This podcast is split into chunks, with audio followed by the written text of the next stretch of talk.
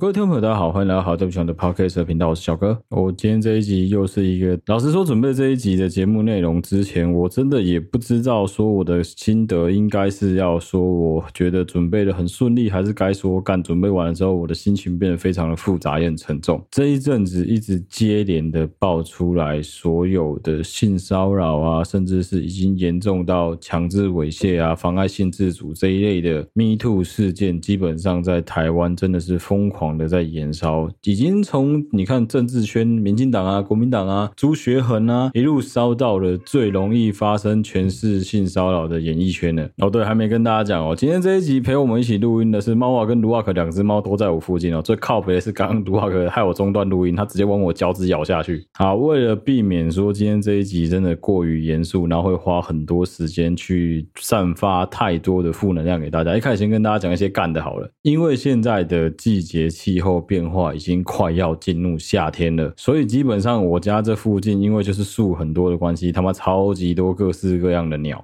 那对于我们家这两只号称自己是小鸟毁灭者的这两个小白目呢，就是看到鸟就变得非常非常的兴奋。所以如果说待会在录音的同时，你听到猫在叫，听到鸟的叫声，都不用觉得太奇怪，就我们这边实在是干太多树了。好了，对不起嘛，开头我还是决定先道歉好了。今天这一集会花非常长的篇幅来跟大家聊一聊最近所延烧的 Me Too 事件，也就是说最近发生的包含性骚扰、妨碍性自主、强制猥亵。这一类的比较容易会让听众听了之后稍微感到不舒服的主题，再加上说，毕竟我的观点就是属于一个比较臭直男的观点，很有可能在某一些方面会跟你有一点冲突，所以我决定在开头先跟大家道歉。好，开头先来聊一聊，就是身为每个男生，你多多少少都曾经当过加害人的这一件事情。我相信绝大多数的男生跟女生都一样，在你探索你自己的性向，在探索性的这个过程当中，一定多多少少都有不小心让你周围的其他人在性这个一块感到不舒服，感到你就是觉得你这个人讲话很恶，类似这些事情有发生。包括我自己本人，我相信我也都发生过类似的事情。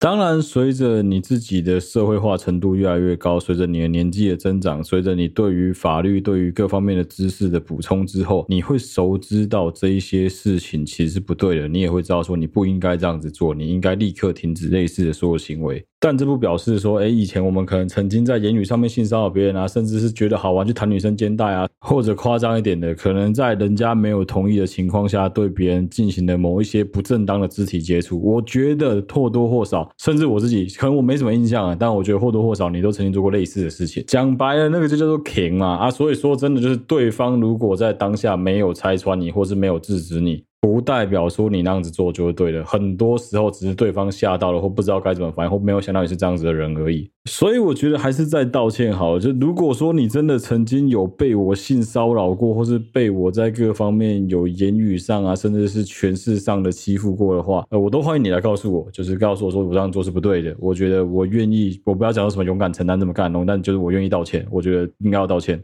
这不是什么帮自己买免死金牌什么哦，我先道歉的，我就一点责任都没有，并不是这样子。是如果说真的有的话，那我真的觉得，就是我现在查这么多资料，做这这么多功课，长大了一点之后，我确实知道说这些事情真的非常的不好，也非常不应该。那真的就很像是我们的许多听众，甚至是许多被害人所讲的一样，就这件事情在他们心中是永远都没有办法抹灭的伤痛。所以我不觉得说什么我们的道歉能够做什么改变，但至少我是有诚意，希望能够道歉的。如果说你真的有被我做过任何伤害你的行为，我觉得我都愿意。跟你道歉，就是说对不起，我觉得这样做真的非常非常的不好，也真的就是影响到你了，很抱歉。这种事情真的很难判断，然后我不敢说我从来没有做过，所以我觉得哈，以我对我自己个人的给小的了解哈，我还是先道歉好了，免得哪一天突然有人跳出来说啊，看小哥这个人哈衣冠禽兽，我呸，什么双面人，他也做过类似的事情，有什么资格评断这些东西？哎，我先讲哦，我不觉得我没有做过这些事情，但我也不觉得我有一直疯狂的在做这些事情。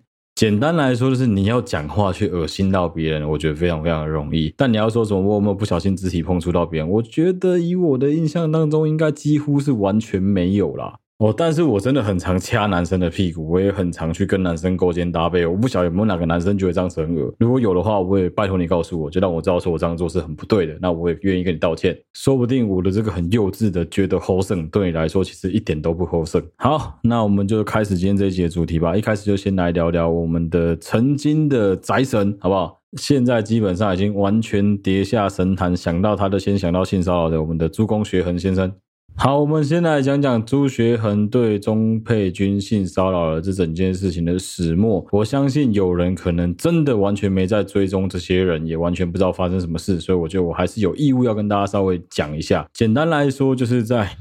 二零二三年的六月八日晚上，台北市议员国民党籍台北市议员钟佩君突然在自己的 Facebook 讲说，过去曾被现在的一个名嘴叫做朱学恒搂抱强吻，在酒局上面发生这些事情。那他也有附上朱学恒当时的窃结书。来证明说这件事情是确有此事，也真的有发生过。我相信应该有蛮多听众不晓得这件事情，就是朱学恒是目前台湾所有的 YouTuber 里面，在 YouTube 的直播当中抖内排行榜最高的那个人，就是朱学恒。简单来说，朱学恒就是所有国民党人们他们要上所有线上的这种网络节目里面必须一定要去的平台之一，就是朱学恒的频道。因为老实讲，整个国民党大概就是朱学恒最有资格来做这种所谓的社群媒体行销相关的事情的。那他也确实把自己在国民党上那种形象确立得非常的清楚，就是他就是那种诶国民党年轻世代的一个骨干之一。他没有要选，但他就是提供平台给大家来聊一聊，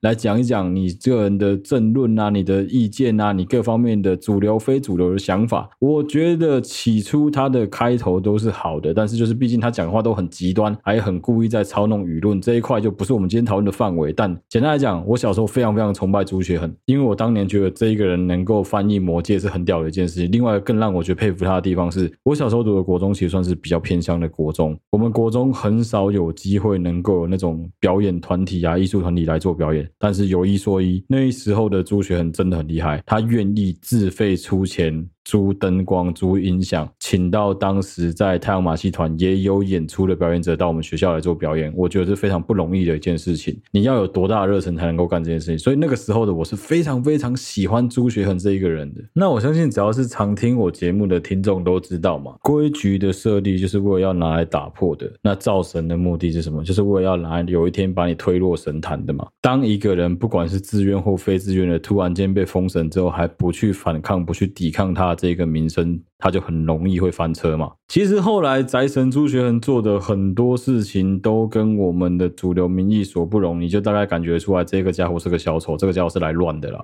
我有去看朱学恒当天直播的片段，其实我觉得非常的好笑。简单来说，他那个时候正在跟其他的立委同时间在直播。他在主持那个直播节目的当下呢，就有他自己的粉丝马上的公开留言告诉他说：“钟佩君说你性骚扰，诶，你要不要回应一下？”我相信朱学恒早就已经做好心理准备，有一天会被爆出来了。其实你从他的眼神，从他的反应，应该可以看出一些端倪。他是马上的拜托那个立委拿出一张照片挡住他自己，他开始在用手机在划嘛，很明显是在跟谁在联络什么事情，或者在确认说是不是新闻有多少家正在讲这件东西。我在猜他在做的事情就是准备要处理公关危机了。也就是说，他正在想办法先看清楚伤口有多大。接下来他做的事情是什么？接下来他做的事情就是止血。他马上的告诉那个立委说：“我们现在的直播必须要中断，因为我做了一些可能非常的糟糕、非常的不好的事情。”仔细听听这个家伙的用字遣词，他非常非常的高招，他直接先示弱，这就是开始在处理公关危机了。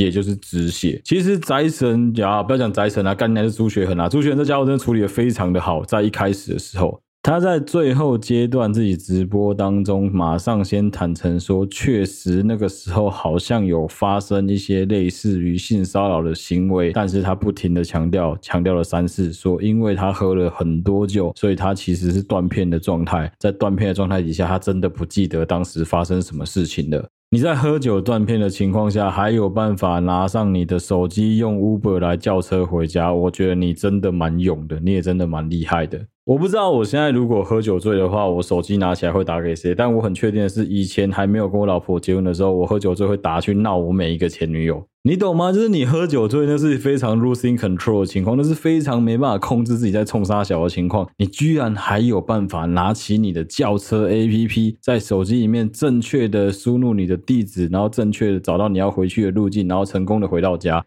你告诉我说你断片，你忘记了你那个时候去强吻人家，我觉得蛮瞎的啦。但是问题就出在于，在证据不够的情况下，他的这个公关危机处理的真的算是蛮高明的。只要他坚持住，我就是真的忘记了，我酒真的喝太多了，不好意思。如果如果我真的有做错什么的话，我愿意道歉。你看，他就用花 if if if，就是如果如果如果你他妈一直如果，就是有跟没有而已嘛。但你一直故意用如果，原因是什么？就是止血啊，让不知道的人觉得说，诶，他认错啦，他知情啊，所以说他就觉得说，哦，我这样子做是不对的啊，那我就应该要道歉啊。但事实呢？事实是他的这个道歉在法律上是一点屁用都没有的。简单来说，他的这个道歉是不用负任何法律责任的道歉，甚至可以说还导致他在道德上面变得瑕疵更多了。好，事后当然果不其然的，所有亲绿、亲白、反蓝的所有的媒体全部联合起来，大臭特臭朱学恒。三民两间就不用讲了啦，三民这两间基本上平常逮到机会就要凑国民党的人，干你娘他妈国民党的人出事，民进党都翻了这么多车，肯定要想办法拉朱学恒下水的啦。那我只能说，不愧是被国民党眷顾的男人啊，就是真的是有高人在指点他，告诉他该怎么继续走这一盘棋啊。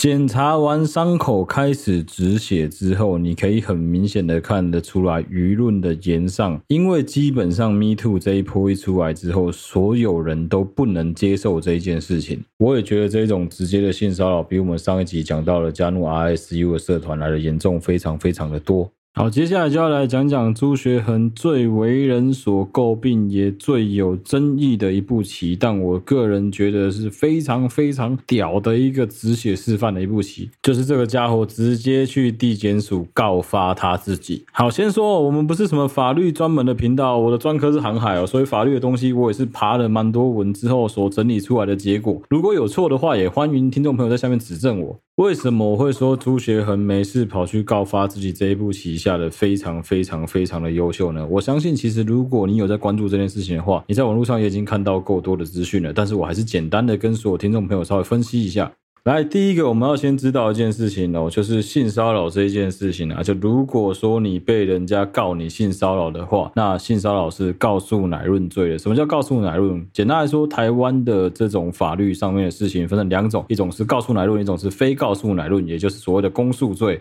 好，我知道很拗口，所以我简单说明一下，告诉乃论的意思就是你要告他，法院检察官这一边才会分案来审理这个案子。那你告他的方式有几种嘛？第一个就是你委托律师写诉状之后去按铃申告；第二个是你自己按铃申告；第三个是你去找警察局去报案之后，由警察局来帮你提出刑事的告诉，问你你要不要告他哦？你要告，那就是会分案请检察官来做处理。好，按铃申告最常发生一件事就是你会看到有一些阿呆哦，在那个法院的门口口按着残障服务铃，然后说要按铃申告，那是不对的哦。好，继续讲讲为什么告发自己这件事情非常的厉害，非常的诡异。简单来说，性骚扰属告诉乃论罪，妨碍性自主或者是强制猥亵才是所谓的非告诉乃论罪，就是公诉罪。国民党籍台北市议员钟佩君小姐在她自己的脸书上面写到的是，当晚的饭局当中，我们的朱公学恒是对我们的钟佩君小姐搂抱之后呢，又强吻钟佩君小姐。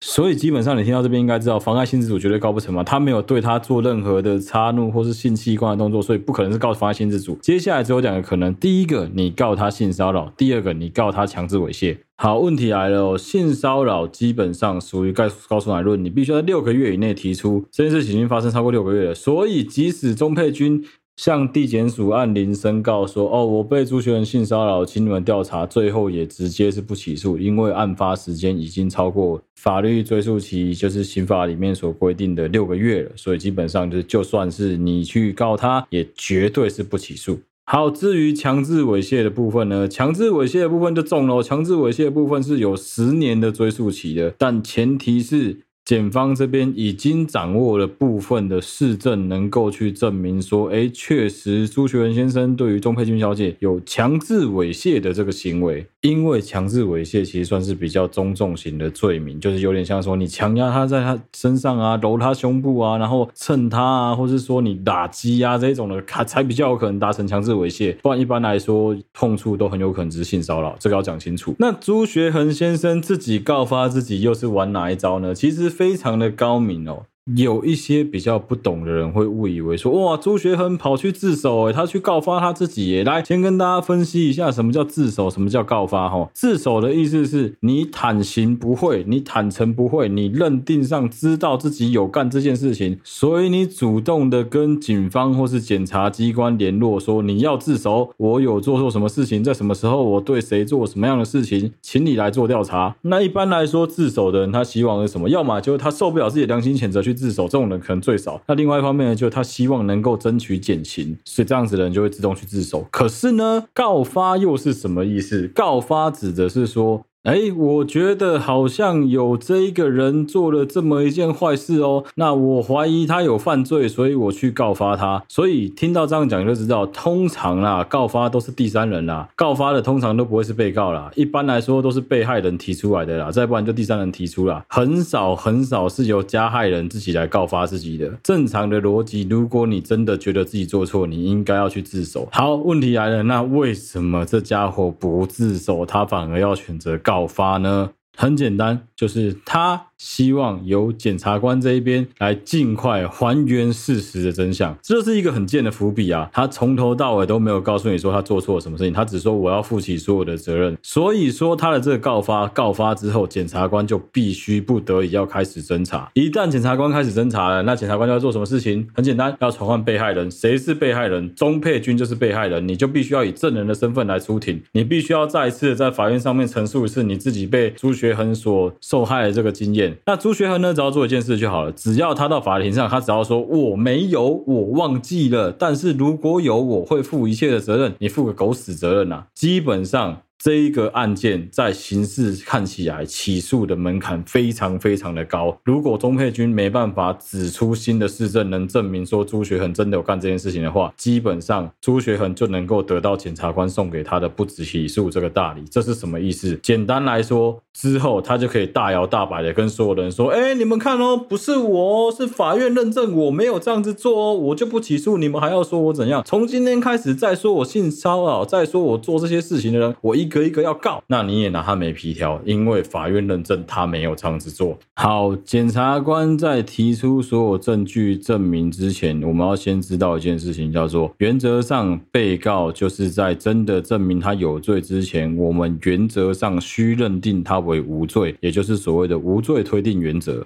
就算今天证据确凿，他也已经坦诚不讳了。基本上，检察官仍然有义务要举证两边的证据。什么意思？你要去证明他有，同时你也要证明他有可能没有。尤其是如果你本来就知道，假设说，诶，他有不在场证明，或者说你可以证明说当天的监视记录器有拍到他其实没有这样子做，那你就必须要把那些影像一并的往上呈，当做证据。你不能只有呈对他不利的那一面。好，这扯远了，我们就扯这个案子就好了。简单来说，这件事情我只能说朱学恒的棋下的非常非常的高招，但是在道德上面他真的比较站不住脚，也有很多人开始在骂他，在臭他，在讲说，哦，你就是玩弄法律，就是个渣之类的。但我老实讲，就是没办法，你遇到这种高手，你真的只能闪远一点。就是以后女孩子们知道，遇到这样子的一个对象，离他越远越好。好，同学们，接下来我们要进入一个历史考题哦。这个历史题目其实非常的简单，如果有认真读我们的中华民国近代史的同学，都应该要会这一题哦。张学良救了共产党这件事情，我相信大家应该多多少少都有耳闻吧。就是当年的蒋中正其实已经想尽办法在剿灭共产党了。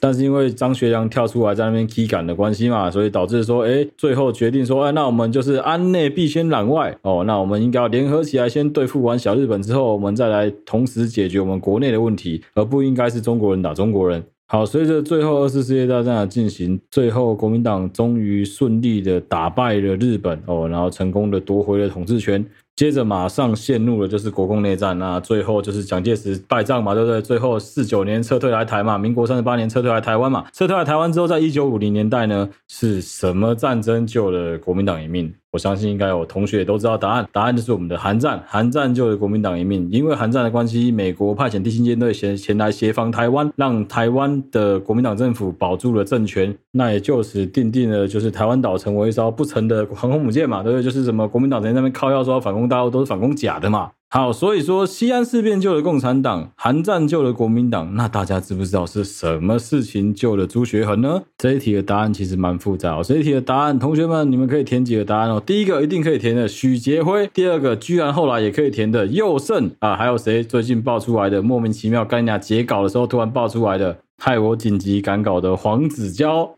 同学原则上在交答案的时候，只要得给的是这几个答案哦，我们老师都一律给过，好不好？干你俩鸡掰的，我真的觉得是莫名其妙哎！我只能说，我大概能想象台湾 Me Too 的情况非常非常的严重，但是我没有想到的是大家会这样子，就是一颗葡萄一个葡萄接着爆。然后俗话说得好哈，怕提亚探险哦，就打铁趁热哦。接下来我们先讲讲黄子佼这件事情好了。我觉得黄子佼很屌的地方在于，别人在玩 Me Too，他在玩 YouTube 啊。哎，不是啊，那个游戏规则不是这样子定的哈、啊。你应该是说被害人出来讲说，哦，我也是，然后你就乖乖的道歉，对不起，这样就好了。没有加害人跳出来说，你们也都是，没有这样子玩的啦。游戏不是这样进行的。姑且不论说最后黄子佼有没有因为这件事情在他的人生上面发生了什么的影响，你要思考的是，你对于所有那些被害者的影响，早就已经产生了不晓得十年八年这些时间了。好，为了要做这一集的主题哦，我花了大概十分钟的时间，稍微找到一个我以前就看过的一个报道，我就有印象，果然被我找到了哦，在 Nowaday 新闻里面，二零一三年五月十五号娱乐中心的报道哦，当时的标题是这样写的：熊熊春梦女神 PK 卡位战，黄子佼密约裸拍做性感面子。我跟你讲，现在二零二三年六月十九日，在二零一三年，也就是距今十年之前，那个时候我就有注意到黄子佼怪怪，现在跟我怪怪，我那个时候对他的印象就是。他是什么小 S 啊阿宝的前男友，然后好像有一点点知道怎么主持，但是他的主持在那个时候我的认定上，他很常翻车，因为他很常在节目上没有好好做功课，跟现在的他是完全判若两人的。后来他可能有好好做，我不知道。总之那个时候报道是这样写的哦，报道写说。呃，熊熊跟黄子佼一起合作一个作品，叫做《春梦女神》，然后做了一些什么面子啊，就是比较偏向于色情主题的东西。那这个展览叫做 Little Mocha Little Sexy 维瑟克失联展，在维当代文创空间展出。那这个展是可以免费入场参观的一个展，那它是属于一个比较偏向于色情方面的这种展览。那展览的主题有那个廖仁帅 Outer Space 也有参展，那金钱豹酒店有一个人体寿司的。主题，那也有找到一个刚进军日本的一个魅惑女王卡兹米，然后写真集，还有熊熊这一些的都有参展，你就知道说这个东西其实比较偏向于有点涩涩的感觉。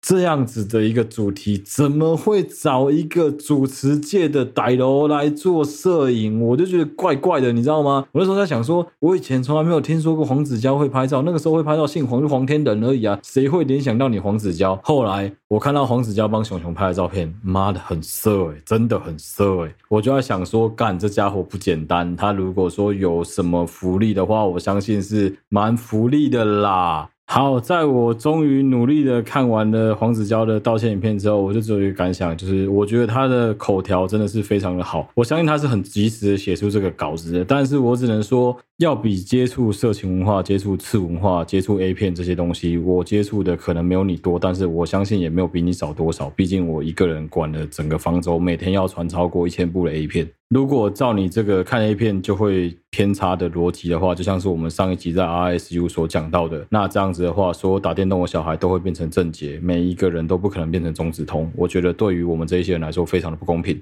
另外就是针对他乌贼战的部分，我只做一次回应，就是我觉得他这种乌贼战的行为非常的诡异，也让我没办法接受他这种讲法。为什么会这样子说？因为他这样子蛮聪明，他就完全在讲那些所谓的媒体会想要讲的话，讲出那些媒体可以乱写标题、乱下标题、很耸动的东西。哎，他随便这样子爆料 PPT 精华下来十几则、二十几则可以讲的东西耶，你自己想想看，那是不是完全的模糊掉了他一开始所讲的，就是他的行为偏差，他没有任何的理由，他没有任何借口来推辞？我觉得蛮白痴的。你今天骑摩托车在路上，你闯红灯被警察拦下来了，你当然可以跟警察靠说：“哎妈呢，妈呢，你上面跟他聊话呢。”警察就会只会回你说：“哎，因为你比较倒霉嘛，我就刚好看到你嘛，你是不是很危险？我就把你拦下来啊。”他这一种别人也都这样，不是只有我的这个行为会让人家误以为说所有这一些人都跟他一样有做相关的这种性骚扰甚至是强制猥亵的行为。但是你得仔细看它里面的内容，你会发现说他是在起笑而已，他就是在骂说啊，这些人影响我这一辈子很多，我没有想到这样子的人都还可以在演艺圈混哦，我都是被他们影响的。不要什么事情都怪别人，很多情况下一样的一件事情会养成出完全不一样的两个人。我举一个最好的例子就好，我不知道有多少人相信八字，相信星座。相信人类图这一些东西，但是你们知道吗？这些东西有一个我个人觉得非常好破解的方式，那就是双胞胎。刚好必人在下小弟本人我有一个双胞胎弟弟，我们两个人去算八字，基本上算出来的东西是几乎快要一模一样，除了名字算的东西不一样之外，生肖一样，星座一样，血型一样，出生年月日几时都一样，只有分稍微有差别而已，连地点都一模一样。我们两个人的命有一样吗？完全不一样啊！我们两个人的运有一样吗？也完全不一样啊！所以不要再告诉我说什么啊，我都是被别人影响的，都是被别人支配的啊，我的命天生就是这样子的啊。你能做出什么改变？你能够在你的命运里面让他活得多精彩，那才是你的本事啊。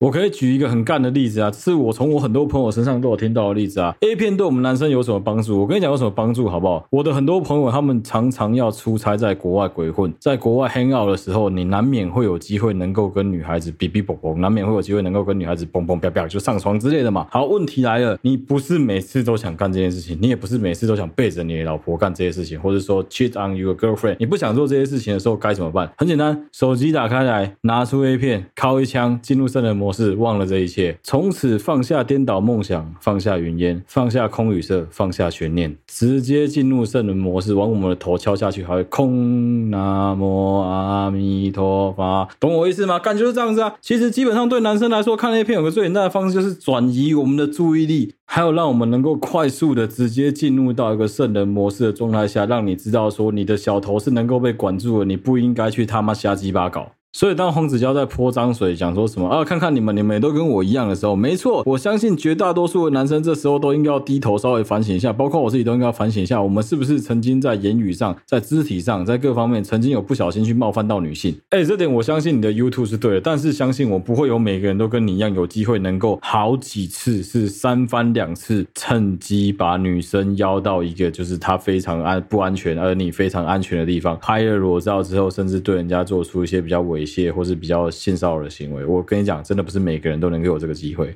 你今天是个长辈，你有才华，然后你是个前辈，所以别人很欣赏你，然后别人很信任你的状态下，别人愿意这样子做，那是表示说别人对你有百分之一百的信任。但你打破这个信任之后，再来靠背说什么哦，都是 A 片教我的，我也不想这样子。那你真的就会沦为我刚刚前面讲到那些老是喜欢讲说什么玩 Call of Duty 玩吃鸡，然后就会变正经的这些白痴干一模一样。我一定要帮射击游戏平反一下，不是色情游戏，射击游戏 FPS First Person Shooting 这一类游戏平反一下，你知道吗？FPS 游戏，尤其是像《决胜时刻》这种非常拟真的游戏，是真的能够拿来训练反应。有很多在俄乌战争或是在美国波斯湾服役的那些军人都有表示说，他们在年轻的时候是有玩过 Call of Duty 之后，他们去训练，知道说应该不应该很像兰博一样出去射击就射得到了，没有，你应该要躲在掩体后面，不然很容易死掉。当然，游戏不像人生 online 一样啊，游戏是可以一直重来的，但是人生 online 没办法，你这辈子就一次而已。我不晓得经历过这样子的社会性死亡，他们要花多久时间才能够复活？但是我相信这一次的事件应该会让很多男生受到教训。我觉得最让人家感到痛心的是，有很多的父权恶男躲在背后，在那边讲说什么，啊，这些人被性骚扰后，就是自己不够小心啊，要穿这么少啊，在这种场合自己不懂得保护自己啊，都是活该啦。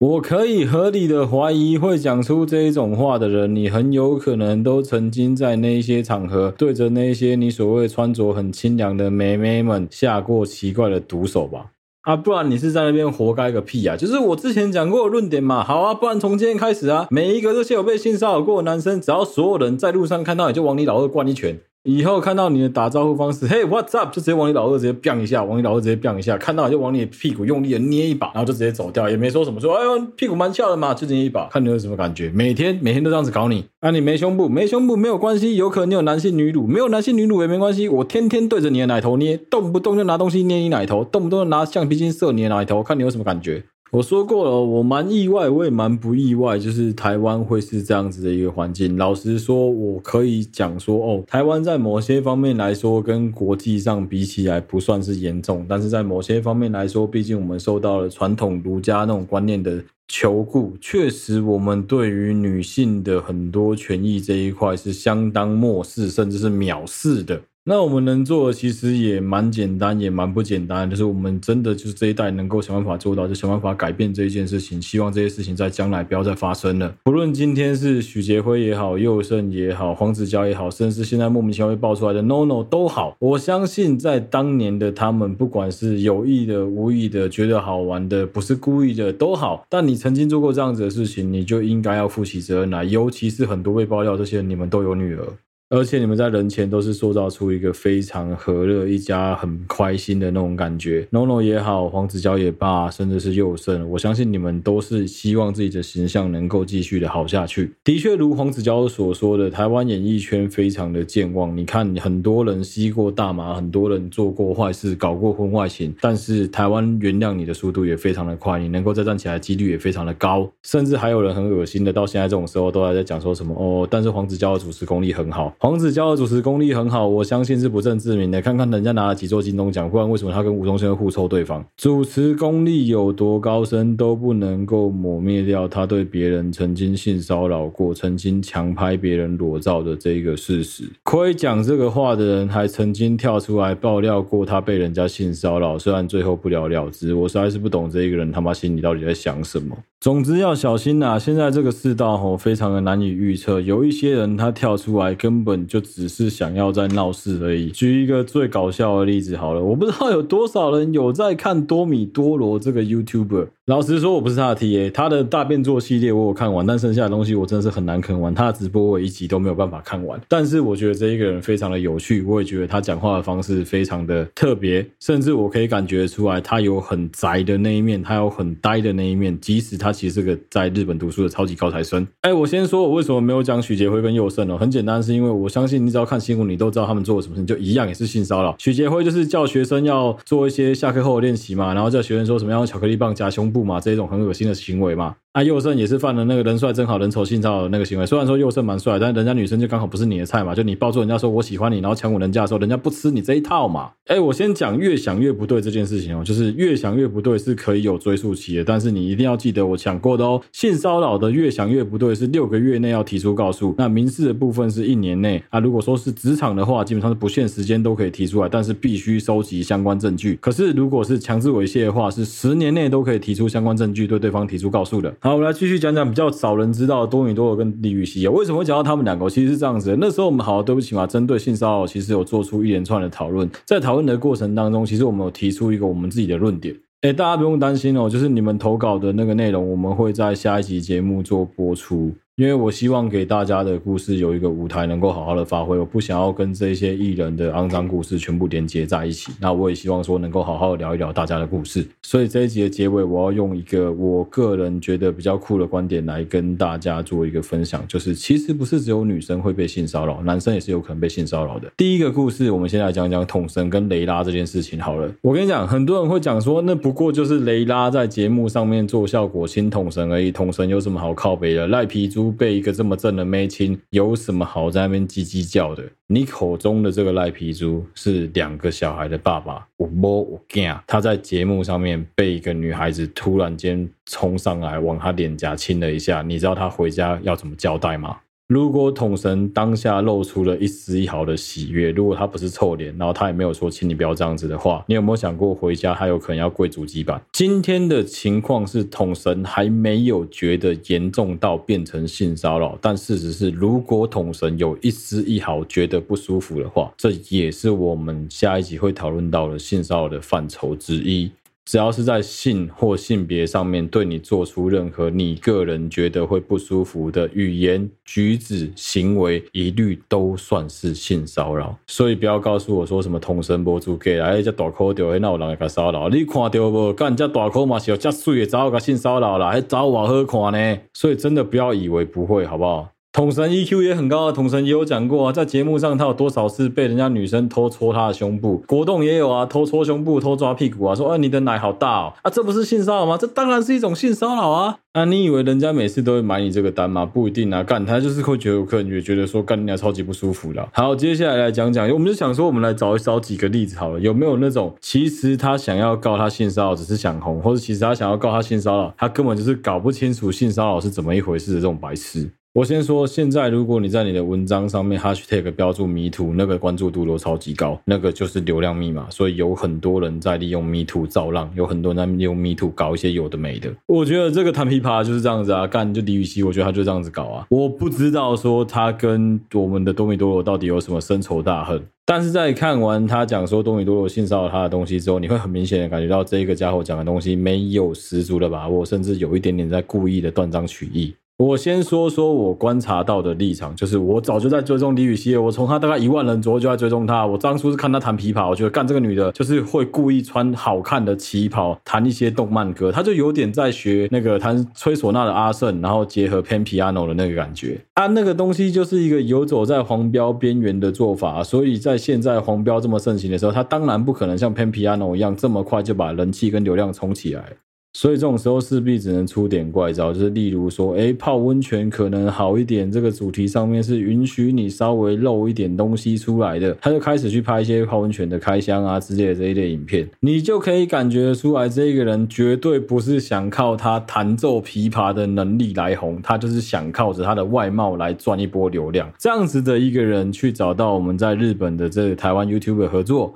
人家借你住，你不会按热水，浪费人家的水，浪费人家的电，然后晚上不睡觉，在那边吵，人家都没有靠背你了。按你一个女孩子家来日本，来者是客，人家就是应该要去接你到家里，安安全全的把你送到机场，我觉得这都合理。啊，你迟到让人家找不到人，这个就很不应该啊！不要讲说什么呃啊，我也在忙啊之类的，干你娘！拜托，你知道吗？很守时真的是很重要一件事情，尤其是在日本生活久的人就知道守时对他们来说有多重要。那、你要当一个不受到主人家欢迎的客人，人家当然要把你赶走啊！把你赶走，你再来不爽啊！不爽之后再来想一想，越想越不对劲，我要来发个 me too 文。结果靠北影片弄出来是你的胸部去碰人家的手，干到底在冲啥小，还说人家性骚扰你，多米多没反过来告你性骚扰就不错了吧？不是，真的是要有一说一，你知道吗？你这种真的太过分了啦！这完完全全就是在玩弄这一些被害者诶，你知道有多少人真的是鼓起勇气跳出来把当年的故事说出来？那个是每个晚上会做噩梦的事情，每个晚上都困扰着他的事情。他没有办法好好入睡，没办法走在暗巷，没办法关灯，没办法一个人，都是因为当年他曾经受到了这一些屈辱，这一些委屈。啊，你在那边浪费资源，浪费版面，然后随便的含血喷人，讲说别人性骚扰你，干你啊，最后一点证据都没有，所有东西指向的都是你好像怪怪的，你好像有点鬼，或是说你这个人基本上就是有些状况。啊！你再来跟我讲说什么啊？没有啊，我就是觉得他有性骚扰我啊，怎样啊？性骚扰就是不对的啊！性骚扰当然是不对的，但是你的这种他妈举证方式，真的会让人家非常的看不起你。再加上说，我真的有觉得有时候是形象，但是我觉得这个很吃亏啊。这个我们容后再讲。